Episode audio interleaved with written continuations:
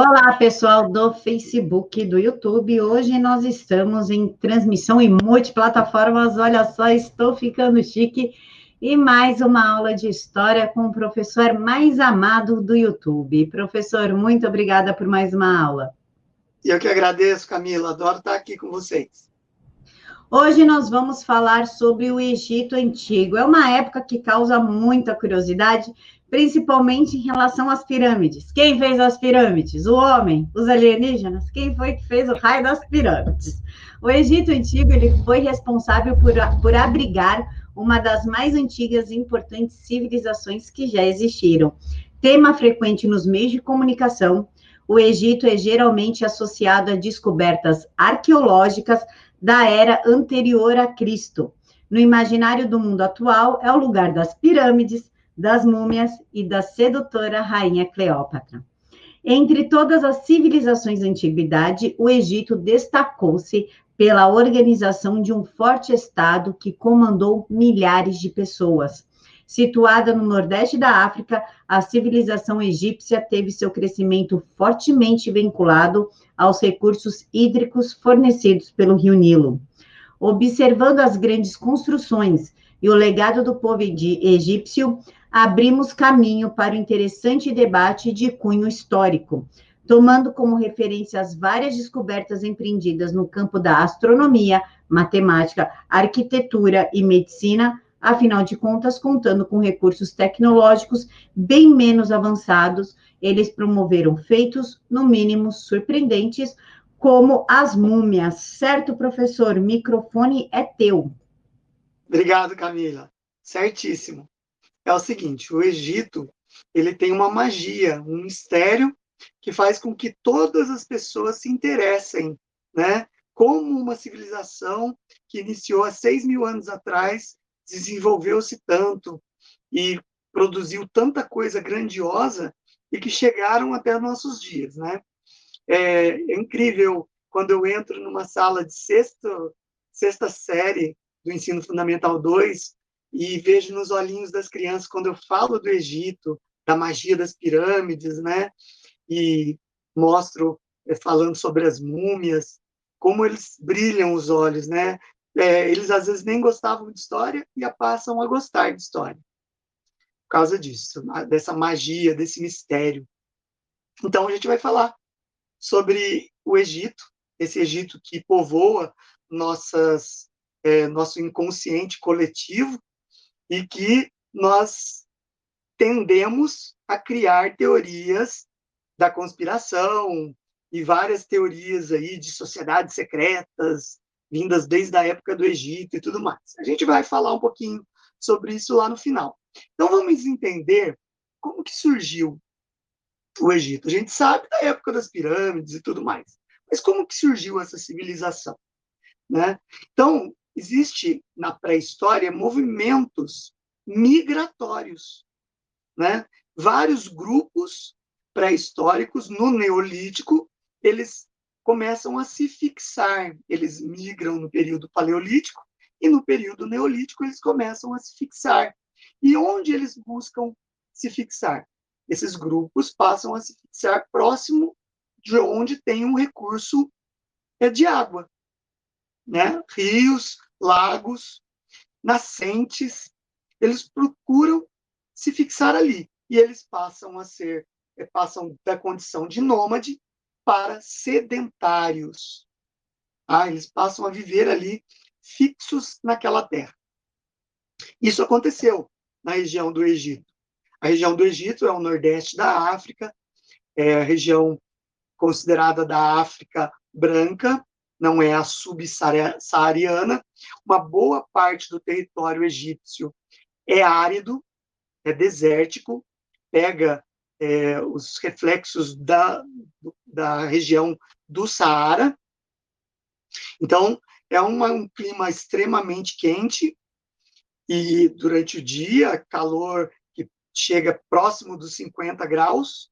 Então, era normal essas populações começarem a se fixar ali elas vieram provavelmente migrando das regiões da Ásia Menor, que compreende não só a região do Oriente Médio, mas também a região ali da Turquia.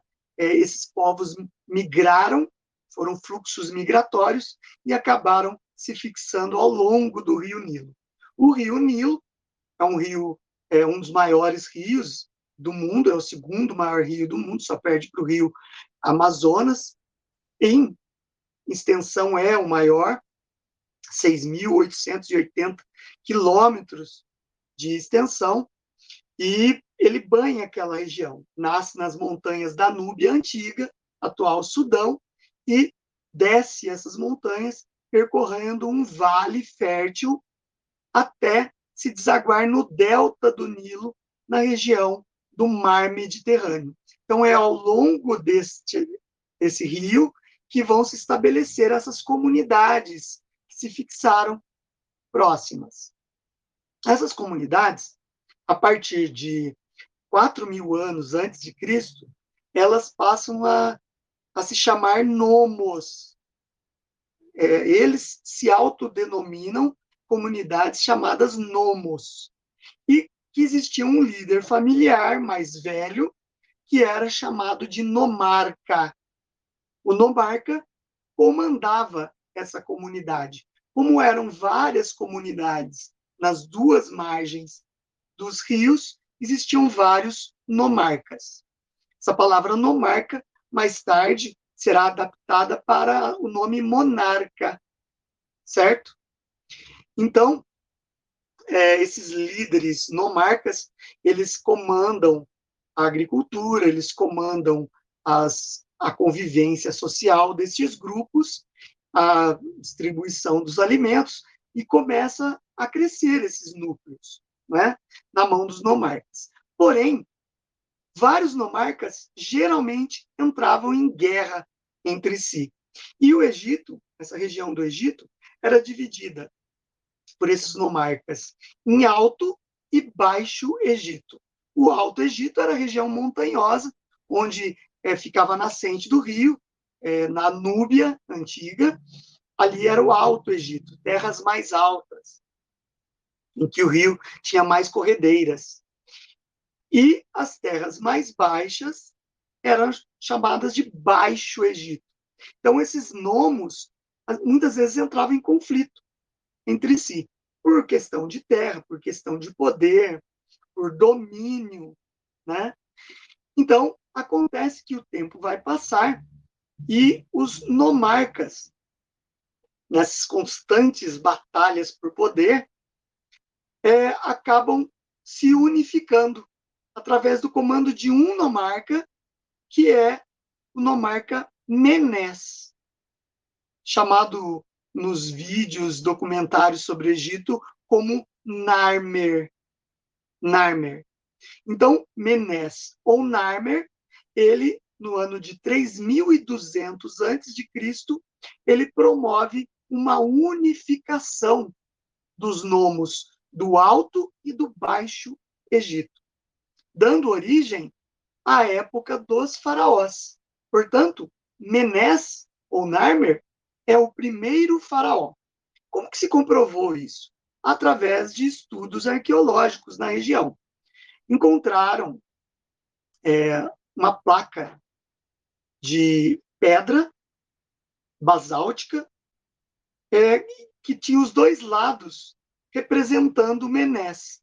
Um lado com a coroa do Alto Egito e um outro lado com a coroa do Baixo Egito. E depois isso se confirmou através da tradução dos hieroglíficos, dos hieróglifos, né? Ou escrita hieroglífica. E a gente vai falar um pouquinho mais na frente, certo? Então, Menés inicia o grande período da era dos faraós. Faraó, ele tem um sentido de rei, de imperador, aquele que domina. Só que o faraó no Egito, ele, além de ser um, um ser que comanda, um ser que comanda toda aquela, aquela região, todo aquele povo, aquela civilização, ele também é um intermediário entre os homens e os deuses, certo? Então a gente já vai retomar isso aí. Antes entendam que essa região do Egito ela é comumente chamada nos livros de história como região do crescente fértil. Por que, que é chamada de crescente fértil? Porque uma linha imaginária, um desenho imaginário, como se fosse uma lua crescente, que abarca essa região do Nilo e dos rios Tigre e Eufrates, na Mesopotâmia, na terra entre rios, certo? Essa lua crescente deu-se o nome de crescente fértil. É um desenho imaginário que pega-se ali. Por serem civilizações que dependem totalmente do rio e do domínio sobre a natureza que eles vão adquirindo com o tempo, construindo diques e canais de irrigação, eles também são conhecidas, Mesopotâmia e o Egito, como civilizações hidráulicas, tá? Por causa dos recursos hídricos que eles acabam dominando, certo? Bom, voltando ao início da era dos faraós. Como eu falei para vocês, eles eram intermediários entre os homens e os deuses. Então, é, o faraó ele representava o deus Horus na Terra. Depois a gente vai falar da religião egípcia e vai falar de todos os deuses. Então, ele não podia se parecer com uma pessoa comum.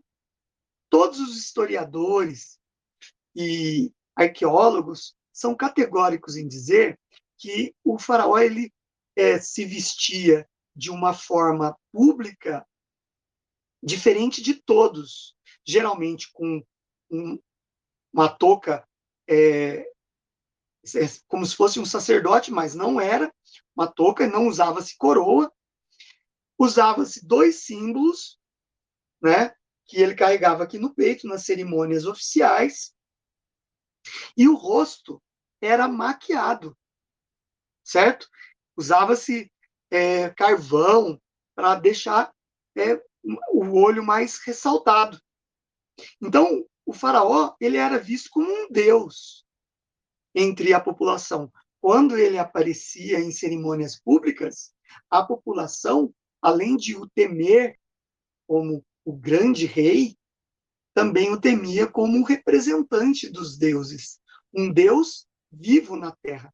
Por isso, politicamente, o Egito tem um governo centralizado na figura do faraó e é uma teocracia, certo?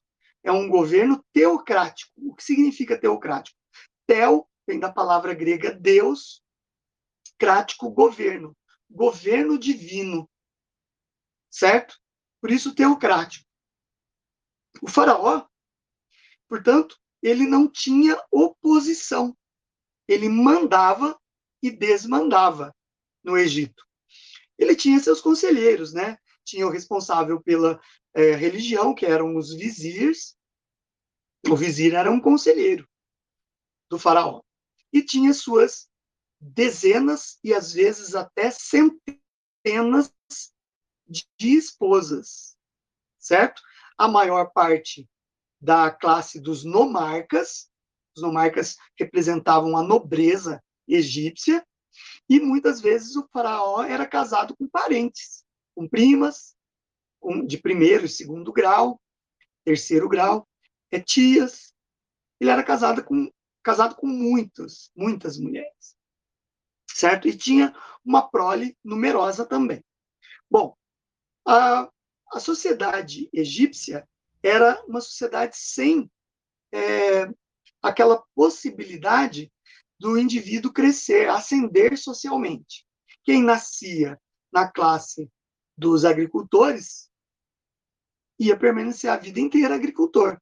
Quem é, nascia na classe dos é, escribas, que sabiam a, escrever os hieróglifos, era passado de pai para filho esse conhecimento e ele ia viver como escriba até o final da vida.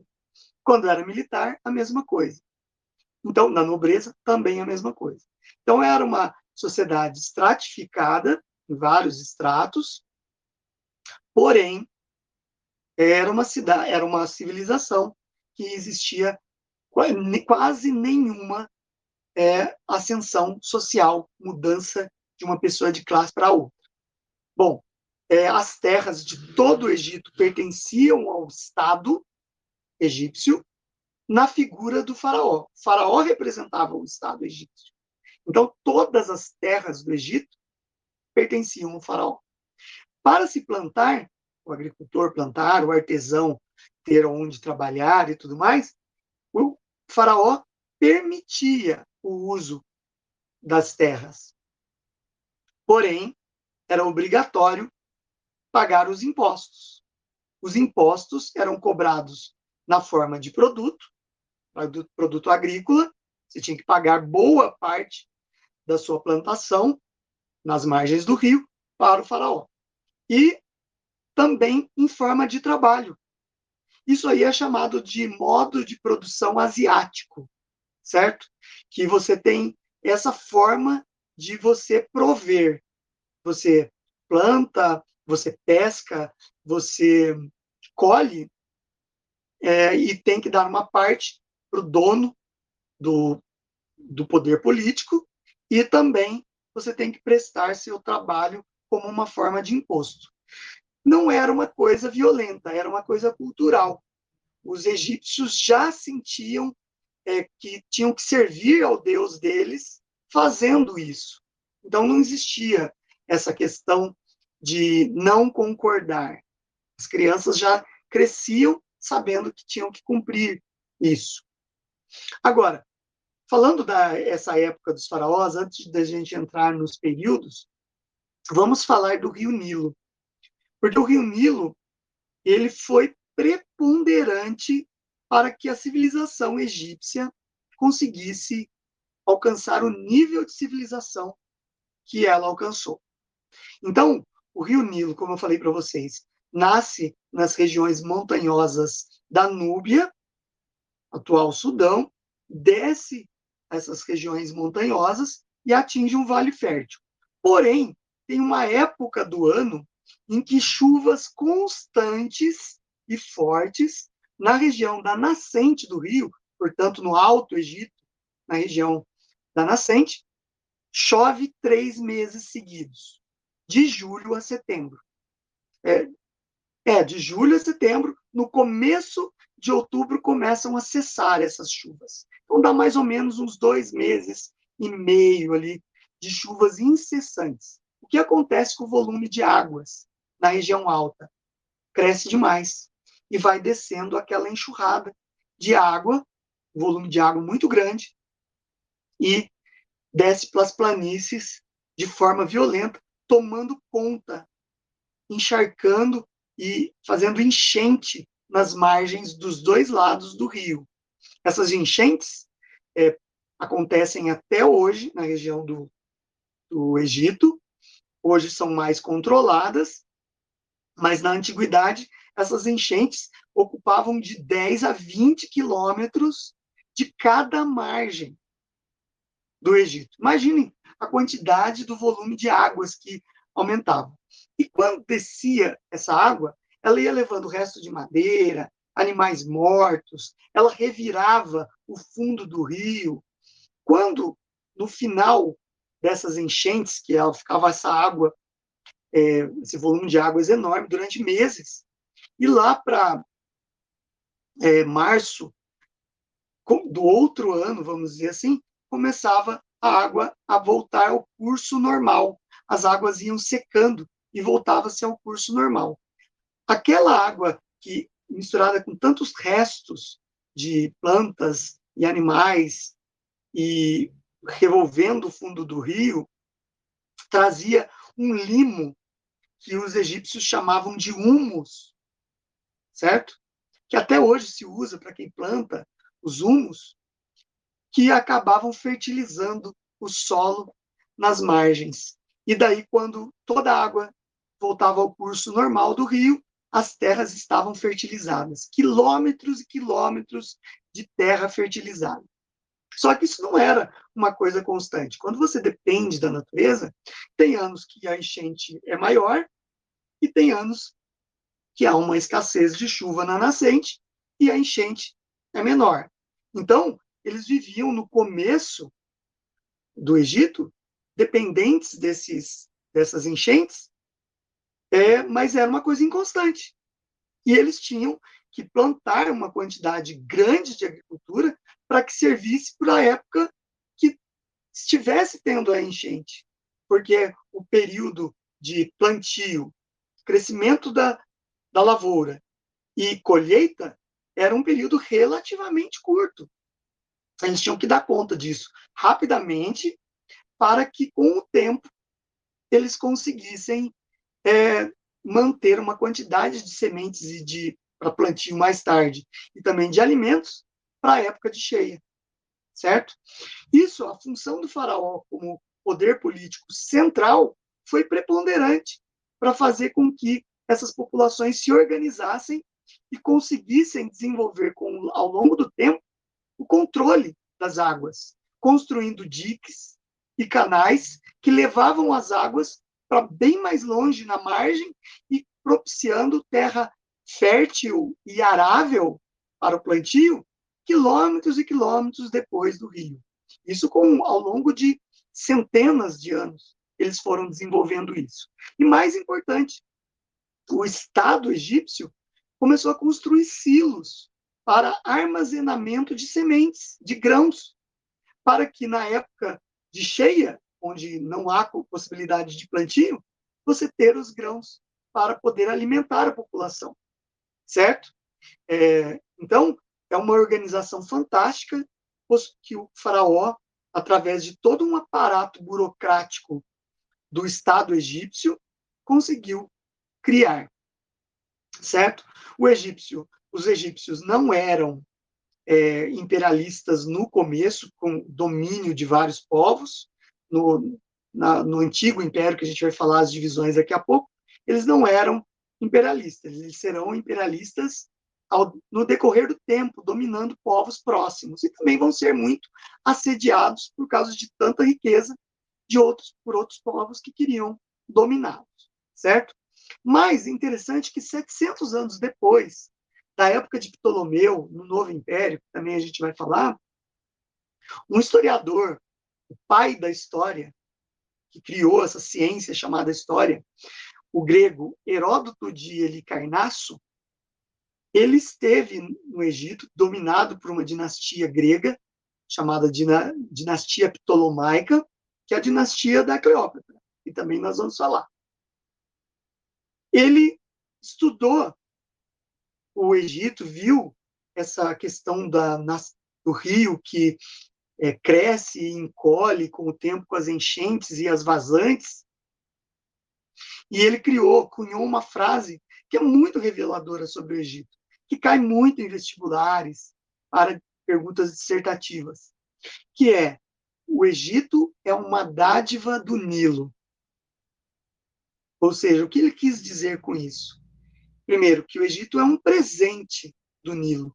Sem o Nilo, naquelas condições, de enchente vazante, talvez o Egito não seria aquela riqueza que ele veio a ser.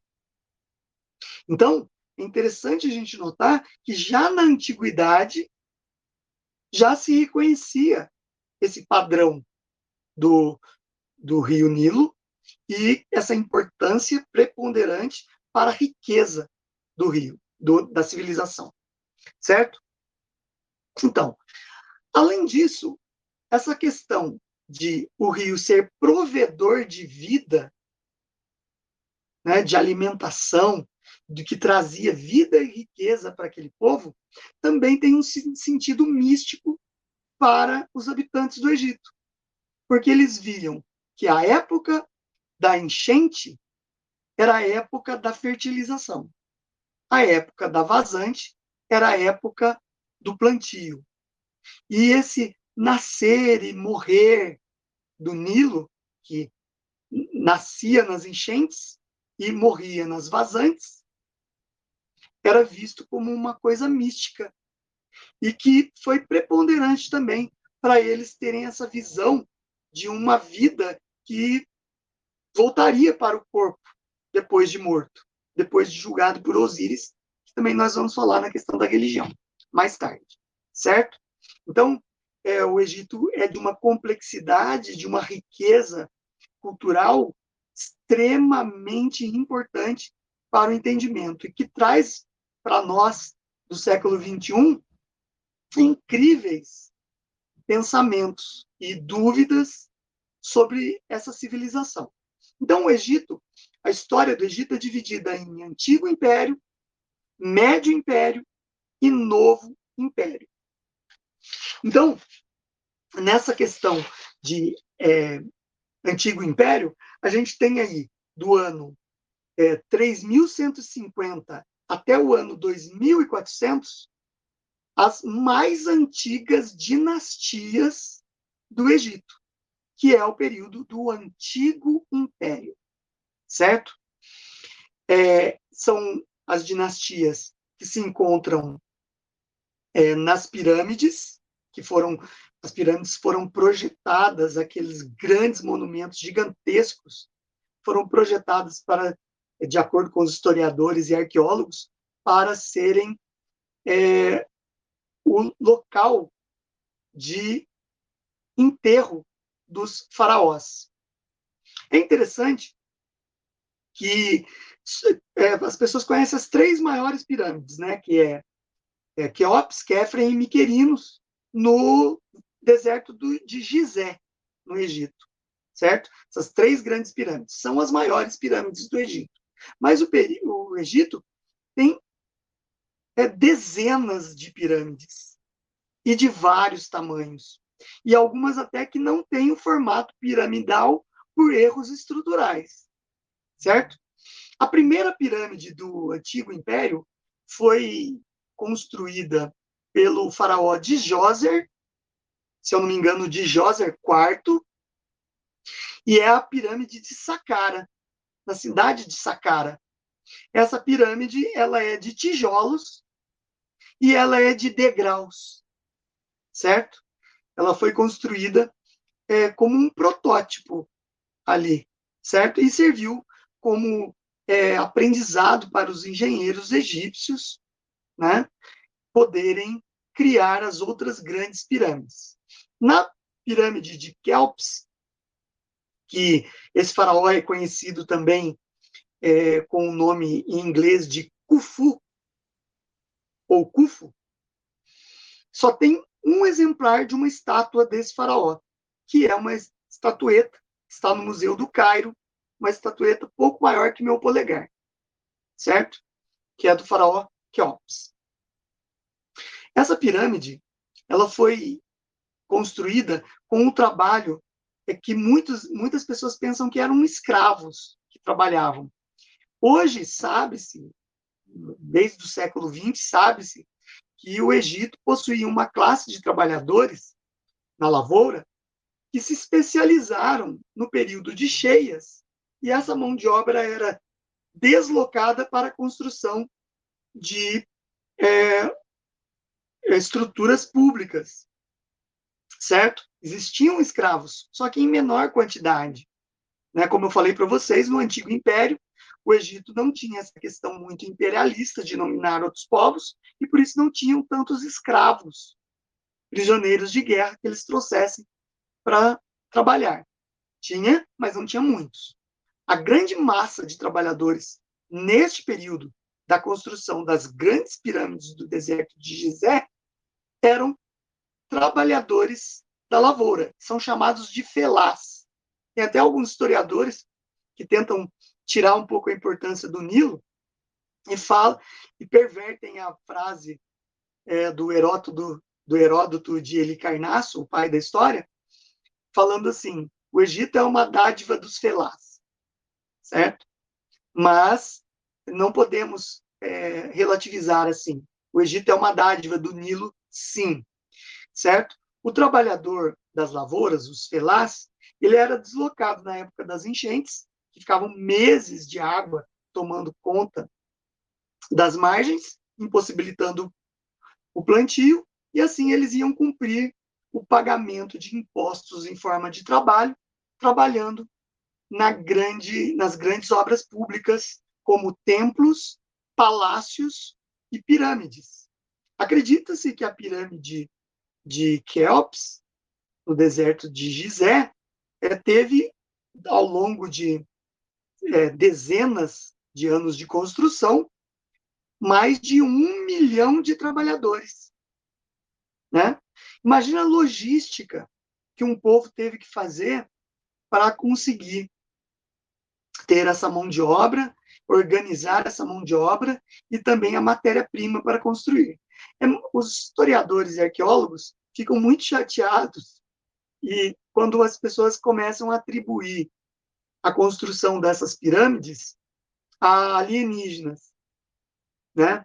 Porque assim existe muito sensacionalismo falando, ah, porque naquela região não existem blocos e o maior bloco das pirâmides pesa é, 50 toneladas e é colocado lá em cima e é, são mais de é, um, 100 milhões de blocos é, de pesos, de grande quantidade de peso, que variam de uma tonelada a 20 toneladas, e como que eles transportavam tudo isso? Só uma força alienígena fantástica que poderia fazer isso. Os arqueólogos e historiadores não corroboram essa situação pelo simples fato do estudo dessas civilizações, mostrando que elas tinham extrema capacidade de desenvolvimento técnico.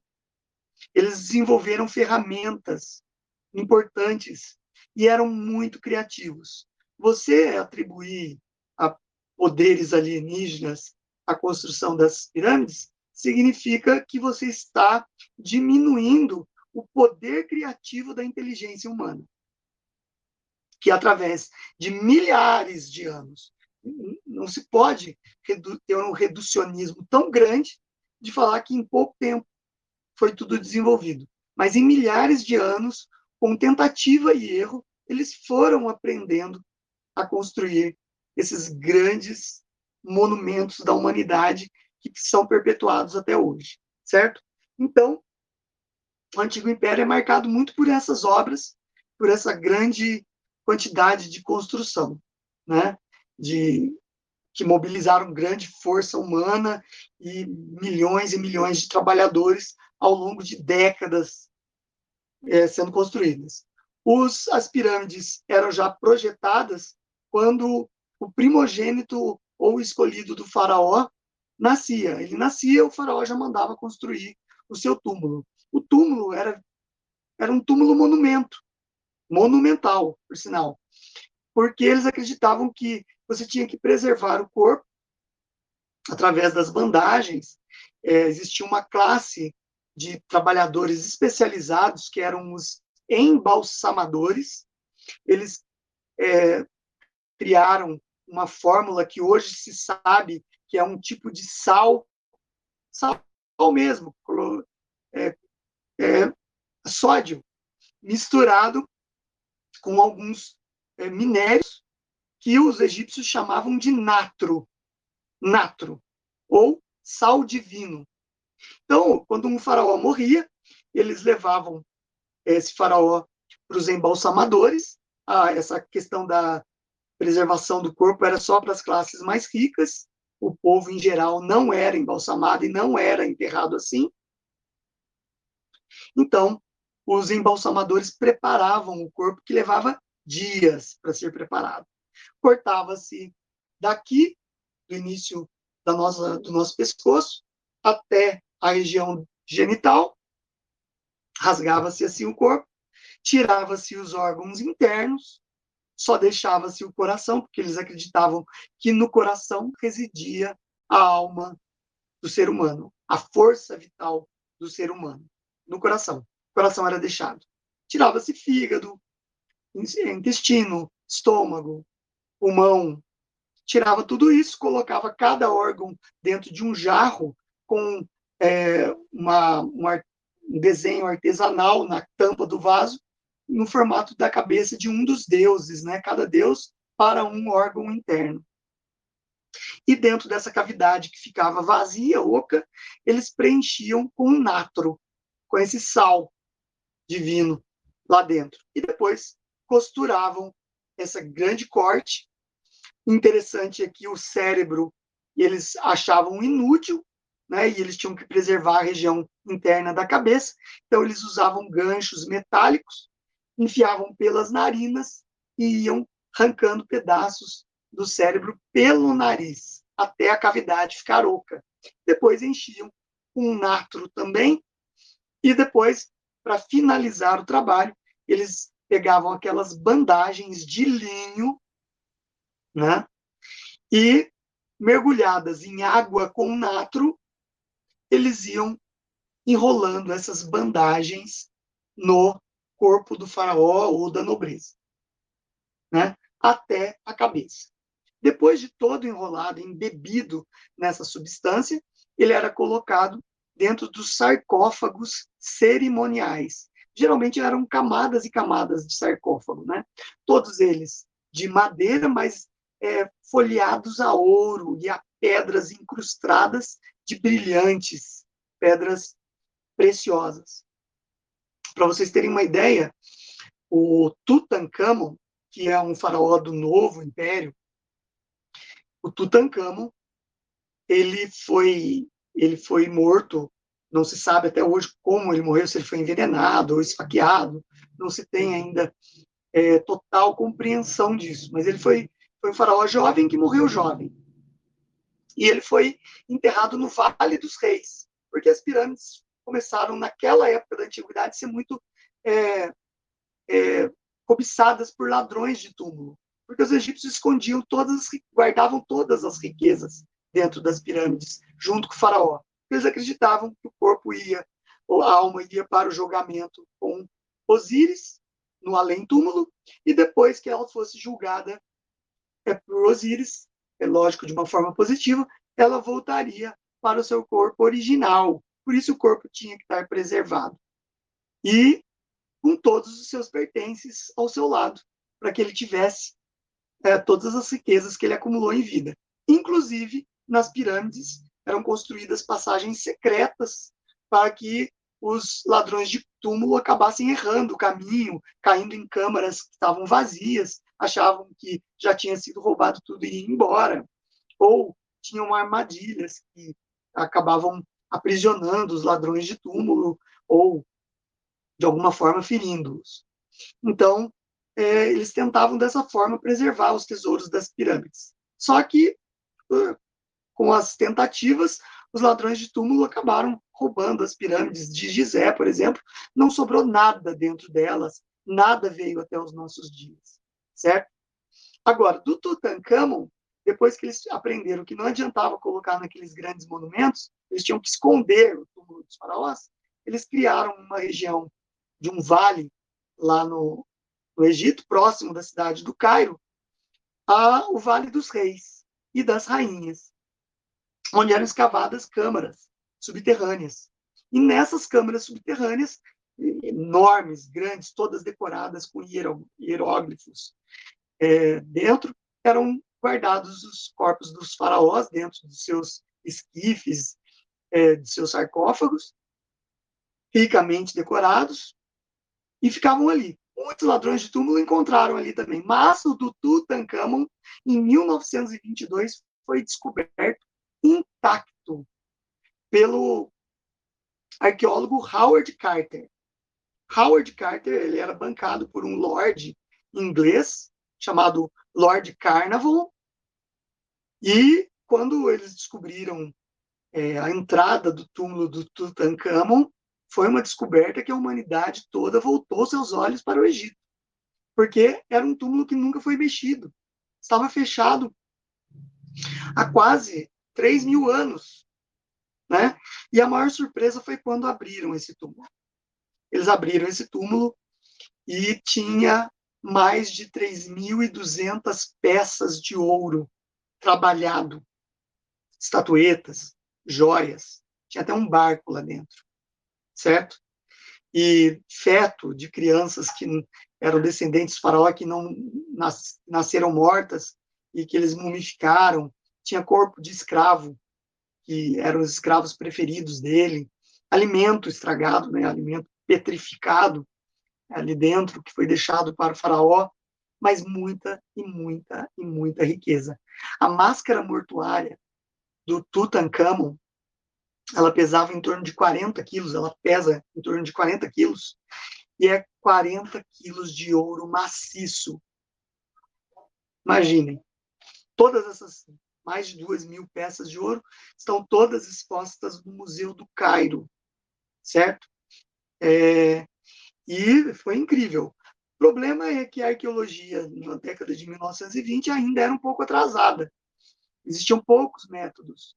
E quando eles entraram nesta tumba, eles não tomaram os cuidados é, com a própria saúde e com a preservação da múmia do faraó.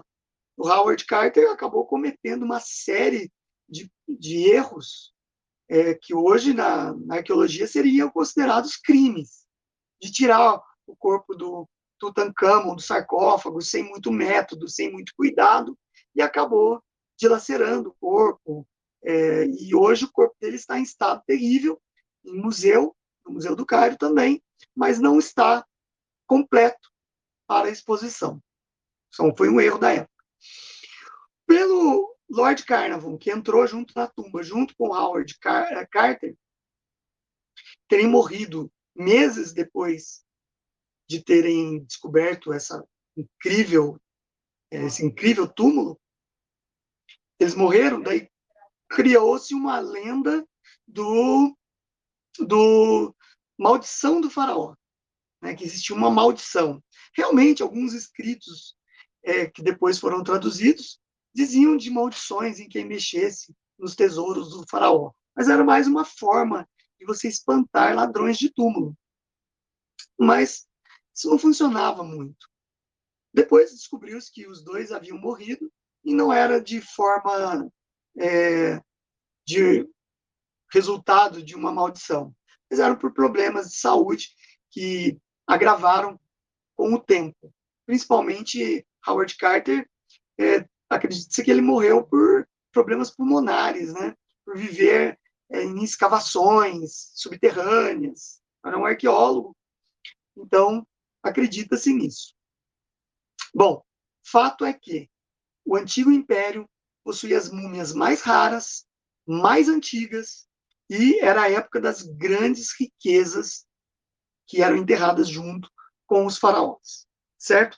Depois vem o período do Médio Império. O, o Antigo Império ele acaba passando por problemas no final, em que a nobreza egípcia começa a lutar entre si pelo poder e acaba destituindo a dinastia dos faraós, passando um tempo sem dinastia em governos descentralizados, até que no ano de 2400 eles acabam reunificando em outra dinastia, Egito. Então são as dinastias do Médio Império.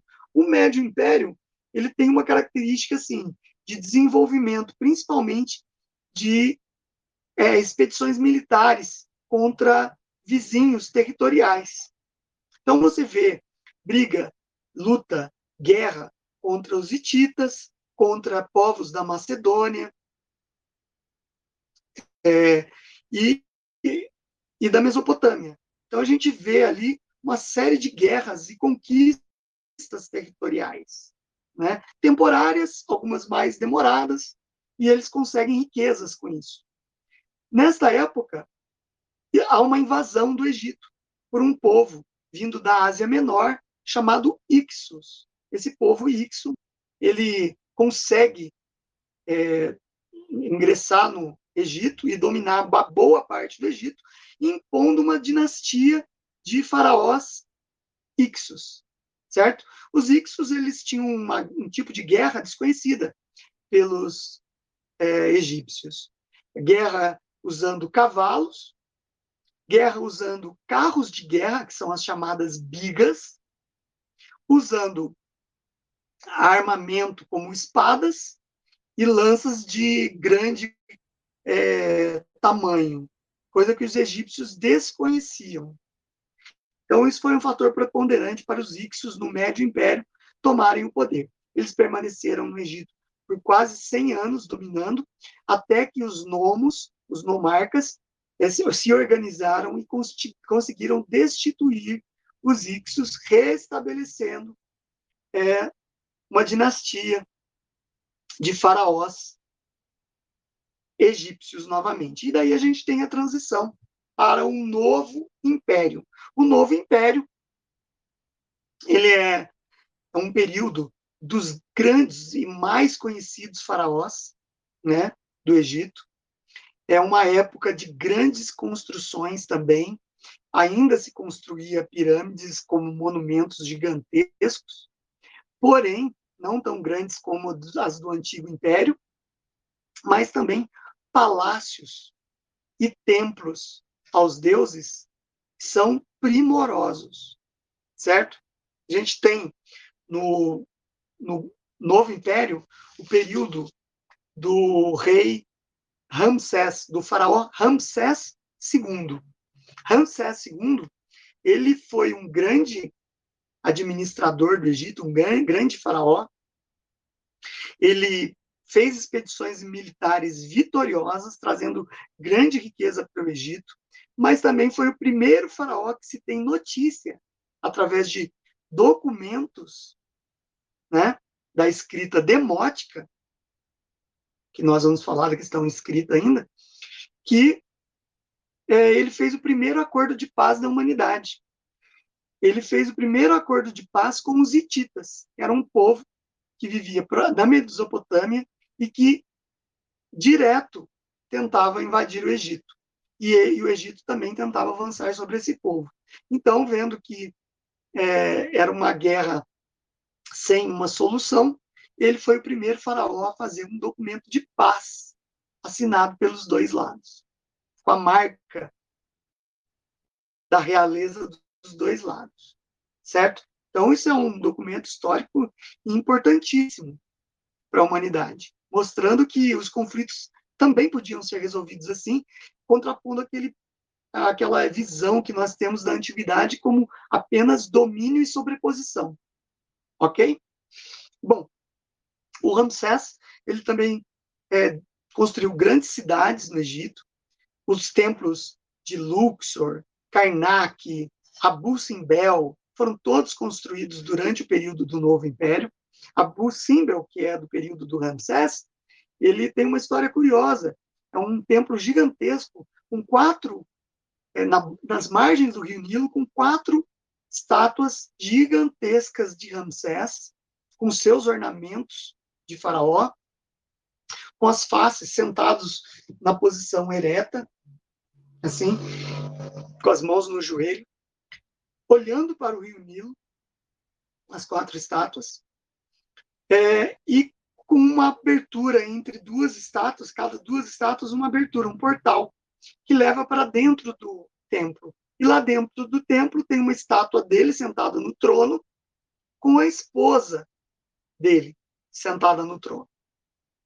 O interessante é que em 1967, os egípcios necessitavam é, fazer uma grande represa represar uma parte do rio Nilo. E construíram a represa de Assuã. Essa represa faria as águas do Nilo subirem, subirem muitos metros, dezenas de metros. E o templo de Abu Simbel seria naufragado, tomado pelas águas, ficaria submerso. Antes que as obras da represa ficassem prontas, houve um, um congraçamento de é, investimentos do mundo inteiro, capitalizados pela Unesco, um órgão da ONU, não é a mesma ONU de hoje, tá? É uma ONU menos lacradora.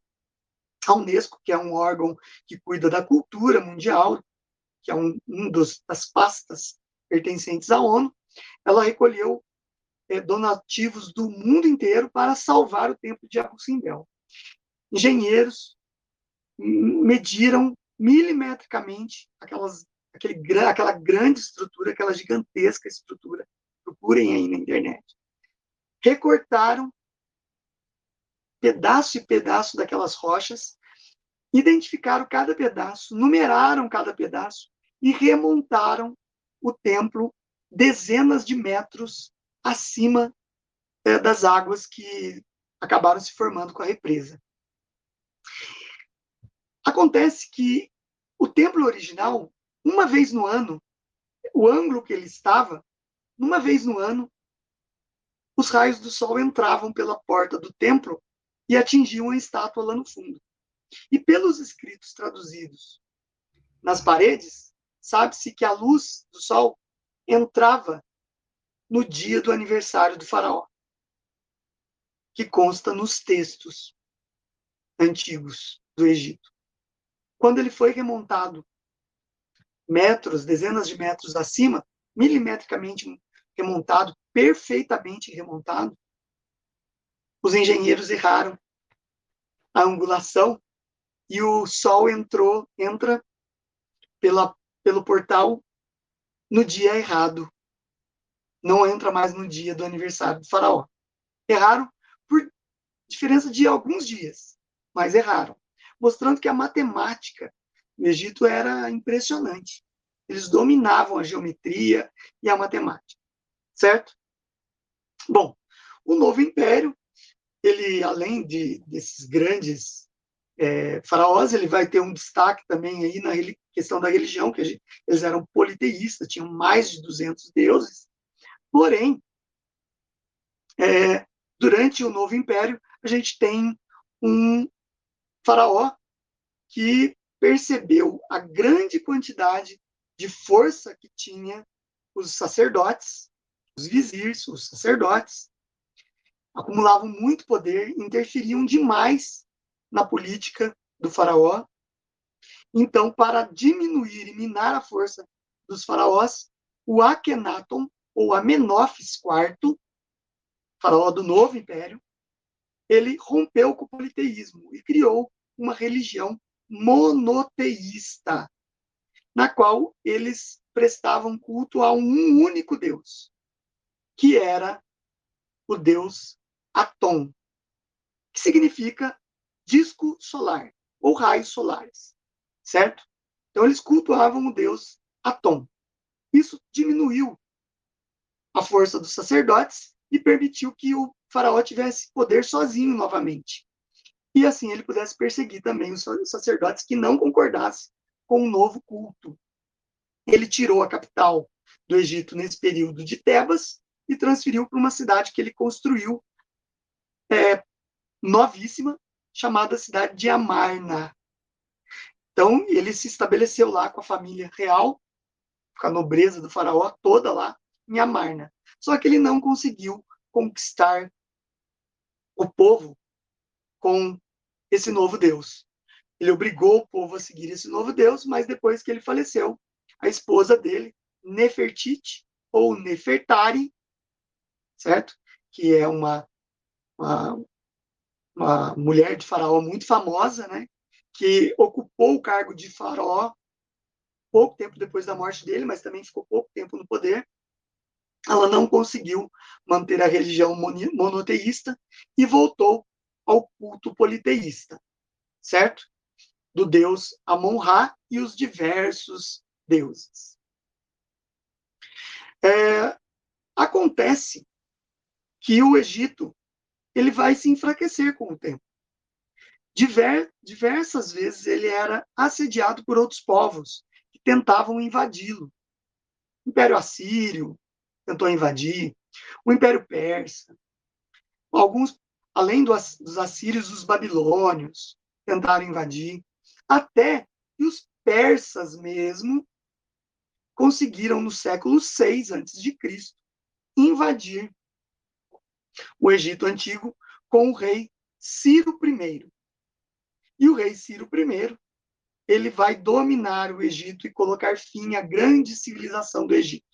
O Egito passa a ser uma região administrativa secundária do Império Persa.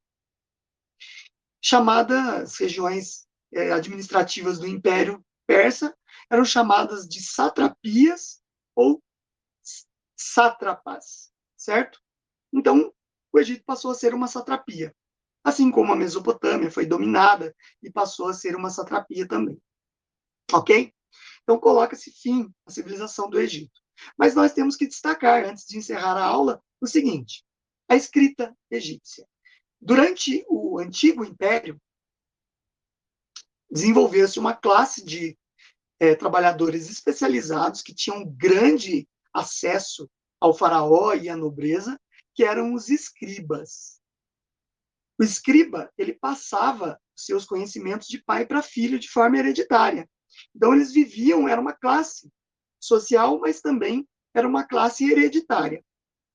E eles eram os únicos que sabiam escrever a escrita hieroglífica, que significa escrita sagrada, ou simplesmente hieróglifos, que é constituída de desenhos, símbolos, né?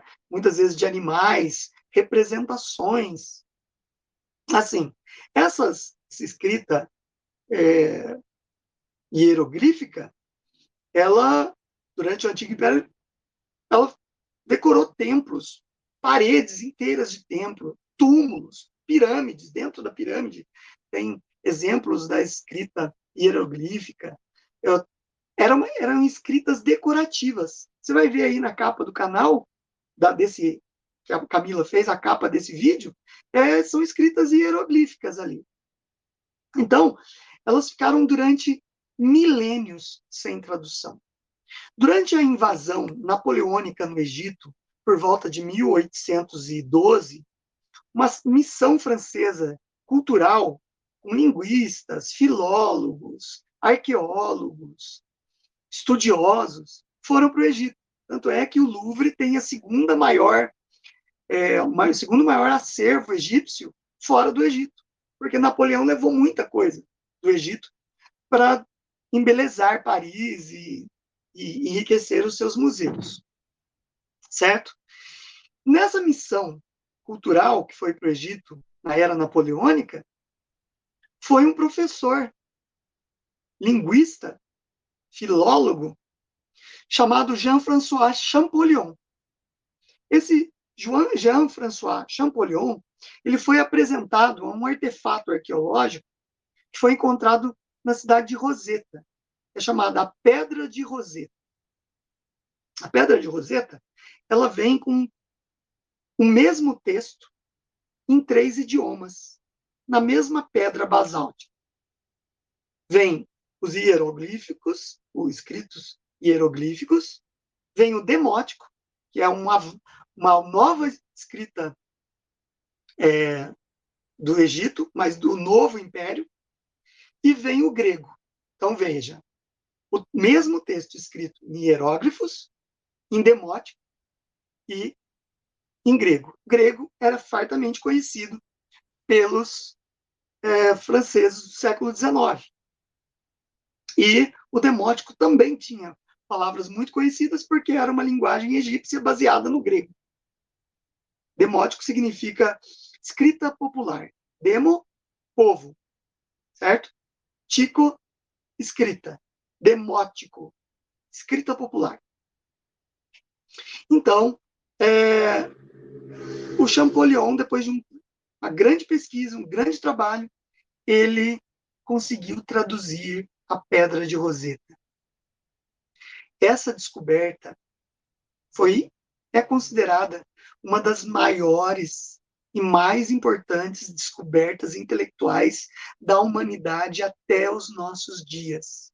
A partir dessa descoberta, os templos egípcios, as pirâmides, os monumentos forrados com hieroglíficos, hieróglifos, passaram a falar, a transmitir a história que durante três mil anos ninguém sabia. Achavam que era apenas decoração.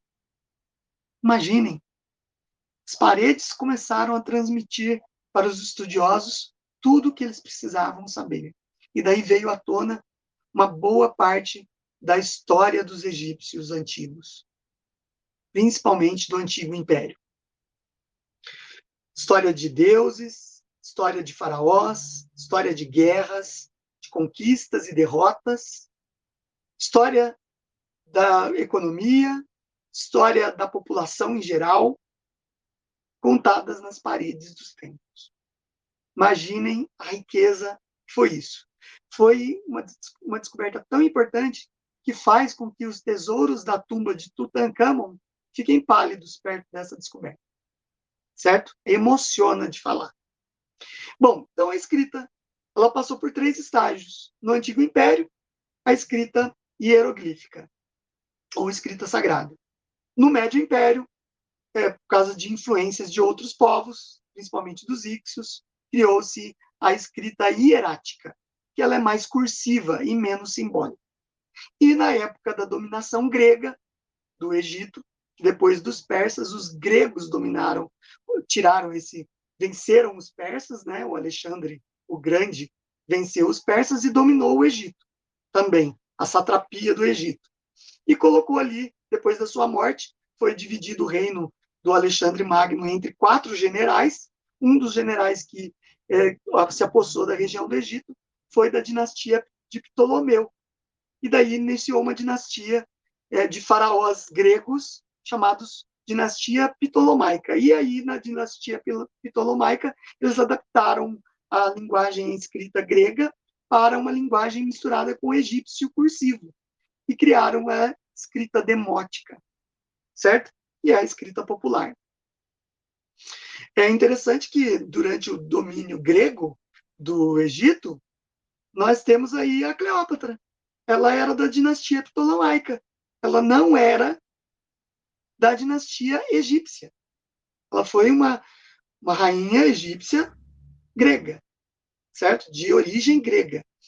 Agora, questiona-se muito, ah, mas a, a dinastia só teve ela de rainha? Não, teve a Nefertari, que eu falei para vocês, ou Nefertiti, foi a mulher do Amenófis IV, no Novo Império, mas no Antigo Império nós temos uma rainha do Egito que governou durante um tempo de sua vida, foi a Hatshepsut.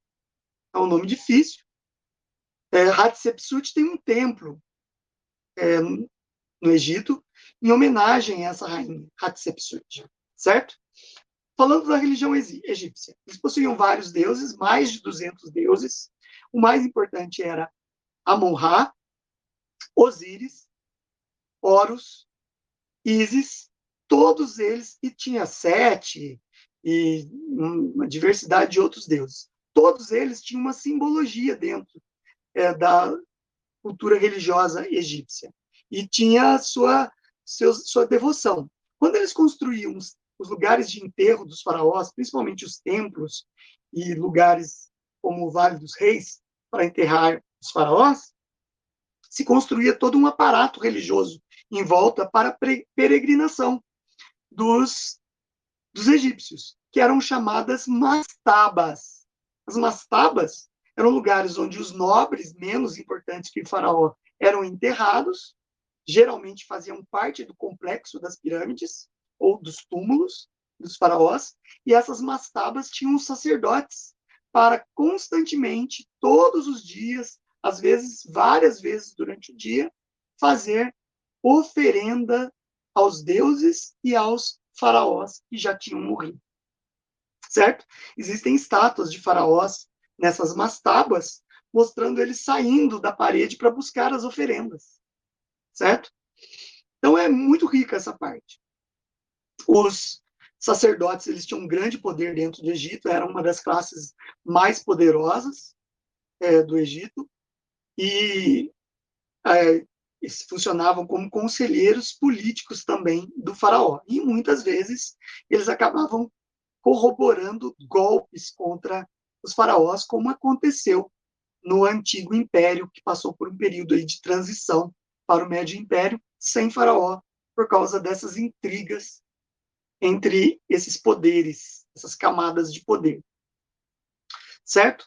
O Egito desenvolveu uma série de ciências, desenvolveu astronomia, eles é, alinharam as pirâmides, principalmente as pirâmides do deserto de Gizé, é Queops, Kefren e Miquerinos, é, de acordo com as constelações, com a constelação de Órion, eles é, fizeram essa, essa, esse cuidado matemático de é, alinhar. Os erros estruturais são mínimos nos nos vértices dessas pirâmides, que não passam de 20 centímetros de erro, que é impressionante para a época, certo? Eles desenvolveram também a medicina, eles criaram é, formas de cirurgia na antiguidade é, que são relatadas nos nos hieróglifos, são interessantes. É, desenvolveram formas de tratamento através de plantas medicinais e passaram esses conhecimentos por escrito para as demais gerações, né? Os curandeiros, que eram é, uma classe inferior aos, aos sacerdotes, eles praticavam uma espécie de medicina naquela época também. Certo? E desenvolveram muita parte de é, arquitetura. A arquitetura egípcia é impressionante, é monumental, gigantesca, existem estátuas de 12, 10, 20 metros de altura, monumentos enormes, os pilares das, dos templos de Luxor têm 20 metros de altura, são gigantescos, a pessoa fica minúscula perto deles. São incríveis. A estatuária egípcia também é impressionante, né? Eles representavam a figura dos deuses dos faraós. A religião deles era antropozoomórfica, né? Era homem, animal em corpo de pessoa. Então a pessoa, o deus tinha o corpo humano e a cabeça animal, por isso antropo, homem, zoo, animal, mórfica, forma. É forma de é, humano e animal, certo? Antropozoomórfico. E é, na pintura eles criaram pinturas interessantes que estão nos hieróglifos e também em várias decorações de templos. Eles não conheciam a perspectiva geométrica, por isso eles faziam a lei da frontalidade, é conhecida assim na, na, na arte, né? é a chamada lei da frontalidade. Eles desenhavam a pessoa de tronco, de frente, o tronco assim, mas eles não conseguiam desenhar o rosto, porque eles não conheciam a perspectiva geométrica. Então, eles desenhavam a lateralidade do rosto, assim. Por isso aquelas figuras assim, de lado, certo? Com essa lateralidade. E os pés, eles também faziam assim. Eles não isso na pintura, tá, gente? Não confunda com a estatuária. Assim, eles faziam os pés desse jeito na pintura porque eles não sabiam a perspectiva geométrica, ok? Os, as pinturas egípcias e a estatuária egípcia serviram de exemplos e de estudo para os gregos depois fazerem é, uma inovação artística na sua época da antiguidade desenvolveram estátuas magníficas e realísticas né, é, no seu período, mas graças ao estudo das estátuas egípcias, ok? É um tema vastíssimo, eu poderia estar falando dele durante mais de duas, três horas, mas o tempo é curto. Agora vamos ver o que a Camila tem de pergunta para mim. Vai lá, Camila, manda pergunta para nós. Professor, eu vou fazer uma pergunta do. Ah, peraí, pronto. Do Castro Menezes. Ele pergunta o seguinte: por que capacetes com formato de cabeça de cachorro? É uma pergunta muito específica, né?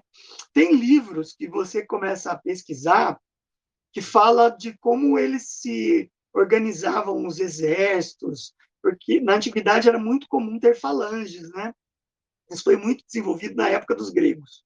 Mas pré-falangistas existiam também nas civilizações antigas.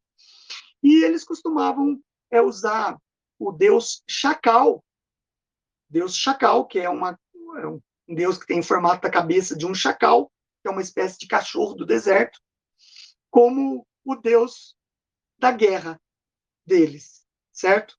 Não é não é unânime entre os arqueólogos, mas é, vestígios mostram, através de pinturas e de desenhos, que o deus chacal está é, com um formato de turbante. Eles não usavam capacetes propriamente ditos. Eles usavam turbantes, e um dos turbantes, que aparece durante um período até grande, é do deus chacal, principalmente no Antigo Império. Acredita-se que era o deus que protegia na guerra, certo? Mais alguma pergunta? Tem sim, professor. Ah, pai, eu estou brigando com esse stream hoje. O Jorge Murilo, de onde vinha a madeira do Egito? Havia floresta, pois sempre vi imagens desérticas Excelente na região. Pergunta.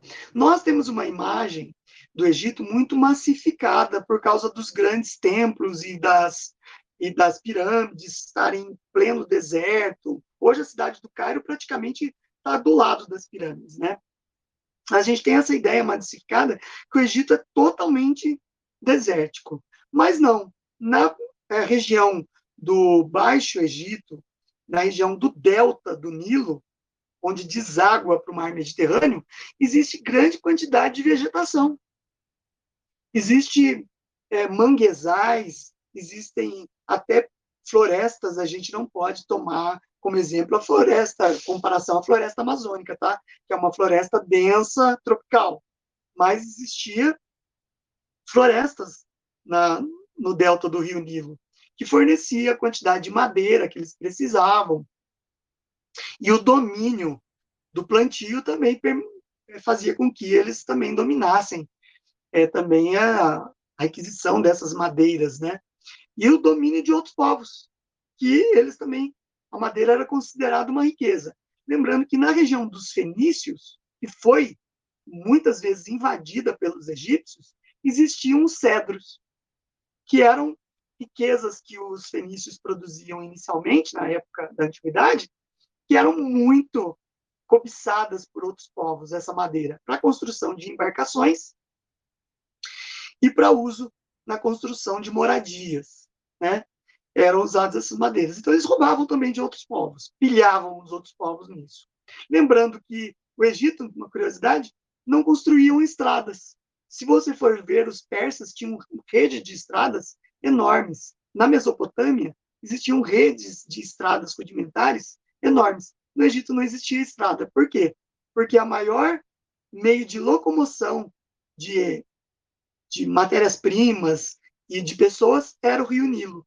Então, a grande estrada do, da civilização egípcia era o Rio Nilo. Só uma curiosidade para complementar essa resposta. Pode perguntar mais. Professor Jorge Murilo, professor, existe um livro em português que trata de transliteração dos hieróglifos para a língua ou outra língua não latina, existe, pelo não menos? Existe os hieróglifos. Para você estudar os hieróglifos, você até consegue descobrir na internet alguns exemplos de alguma coisa que se refere à nossa, ao, ao idioma grego e depois ao idioma latino, algum, alguma referência. Você até encontra. Mas para ter essa, essa transposição é, total, fidedigna, não existe livros. É, Para você ter conhecimento da, da, dos hieróglifos, você tem que fazer egiptologia, porque daí sim você vai estudar é, os textos é, referentes a essa linguagem, e daí vai explicar, porque é como se fosse um ideograma oriental cada símbolo nos hieróglifos transmite, às vezes, uma mensagem inteira, certo? Não corresponde a uma letra do alfabeto é, silábico nosso, ok?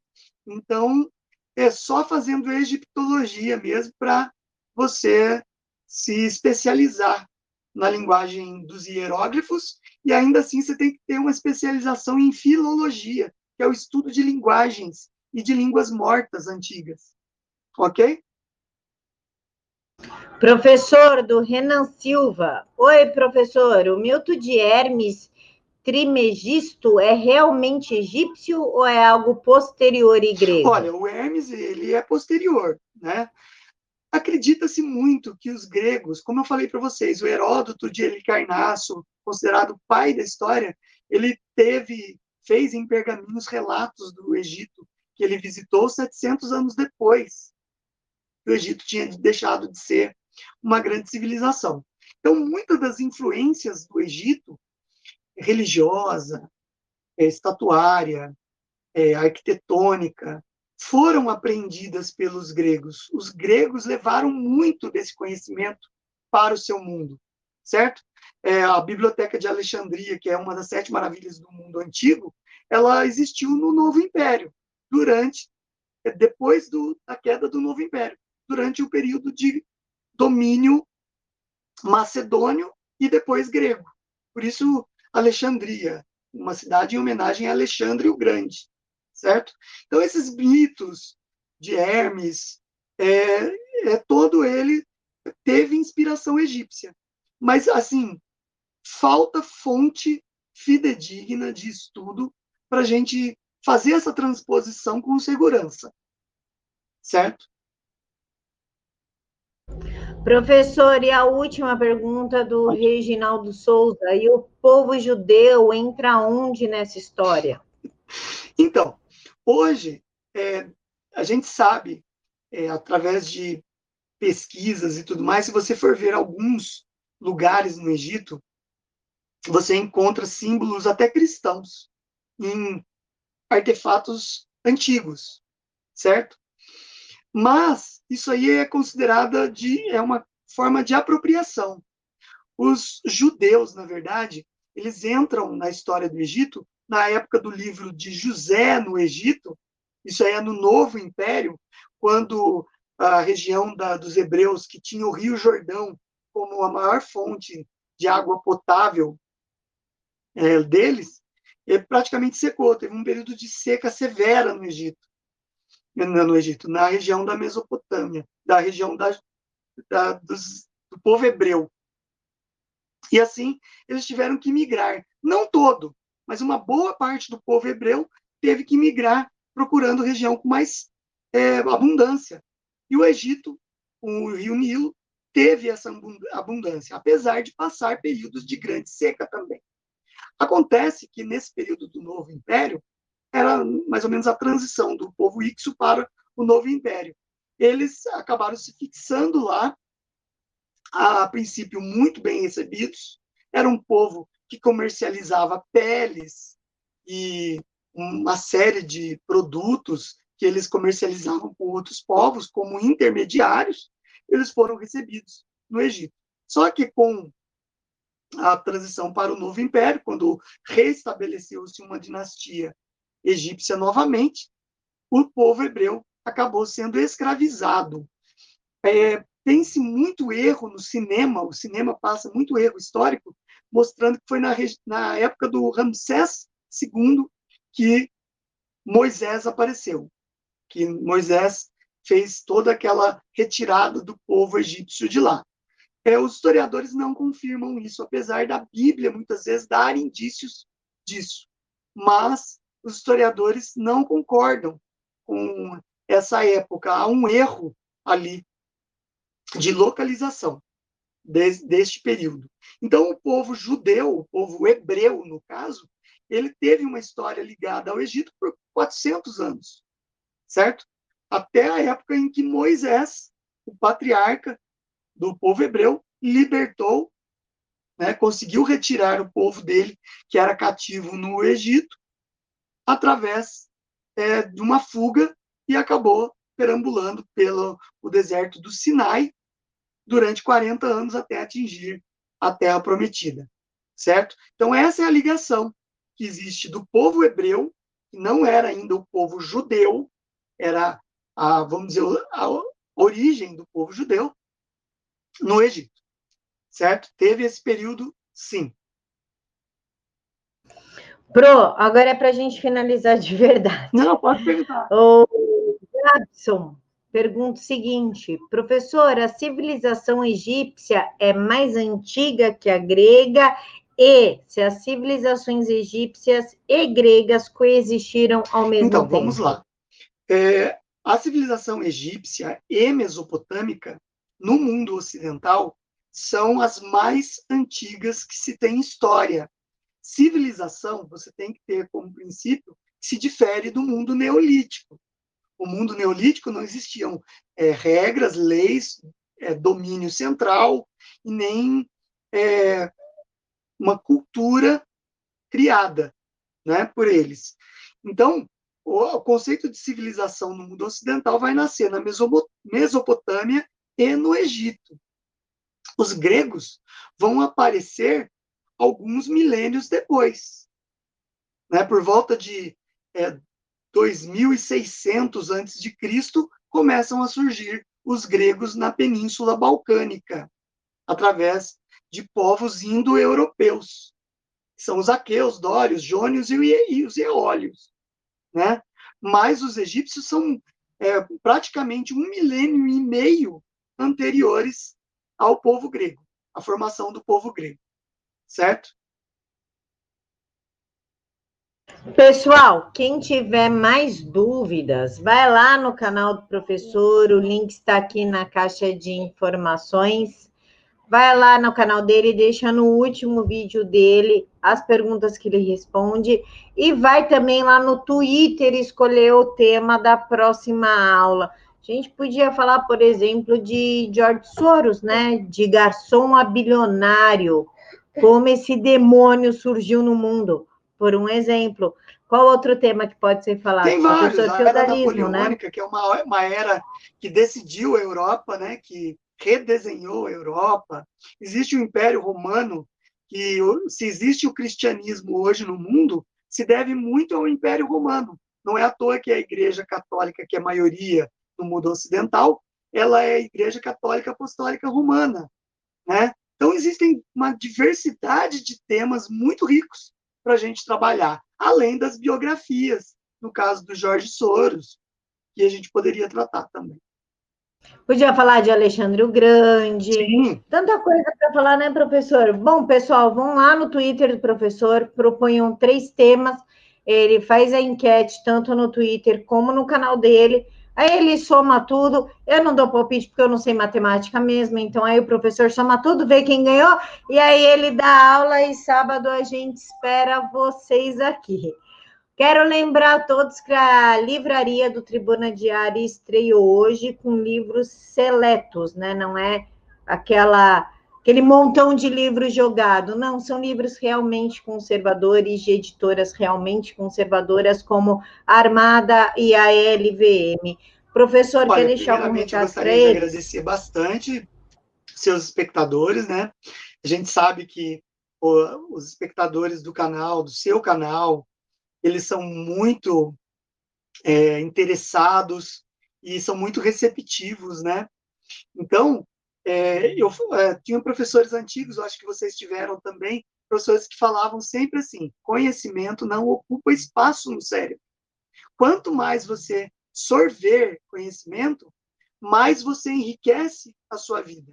Uma das perguntas mais é, curiosas que eu tenho como professor no primeiro ano do ensino médio é, é aquele aluno que, quando eu entro no primeiro dia de aula, ele levanta a mão e fala: professor, por que, que eu tenho que saber de uma múmia que morreu há 4 mil anos atrás? O que, que isso vai me ajudar a arrumar um emprego? Eu ouvia muito isso. É lógico que nós, além de professores, de passar conteúdo, nós somos também educadores, né? Nós temos que é, educar a pessoa ao conhecimento, não é educar o que o pai faz em casa, mas conduzi-los ao conhecimento. Então, o que, que eu falo para vocês que eu falo para esse aluno? Eu falava assim: olha, nós não podemos pensar de forma utilitária. O conhecimento ele não é uma ferramenta de apertar parafuso. O conhecimento ele é enriquecedor para que você se desenvolva em várias áreas. Se você não desenvolve o seu conhecimento, você está relegado a saber uma ou duas coisas na sua vida. O importante é você ter uma diversidade de saberes, certo? E a história, saber daquela múmia que viveu há 4 mil anos atrás, faz parte dessa diversidade de saberes. É mesmo, porque não é somente a múmia, né? É, é o embalsamamento, por que que existe, como eram as técnicas. É, envolve muita coisa aí. Minha filha fala muito disso. Para que, que eu tenho que aprender isso se eu não vou usar isso? Para que Pô, uma Exatamente. questão de cultura, né? De desenvolvimento. E saber a história da nossa raça humana, única, que é, até hoje, nós não descobrimos outras raças e outro tipo de vida em outros planetas. Então, é a nossa que nós temos que saber, né? Exatamente, professor. Pessoal, amanhã nós temos aula de literatura com o professor Leônidas. Então, eu encontro novamente vocês aqui às três horas da tarde. E não se esqueçam de se inscreverem no canal do professor e decidirem com ele o tema. Mil beijos no coração de todos, que Amém. Jesus os abençoe. E tchau.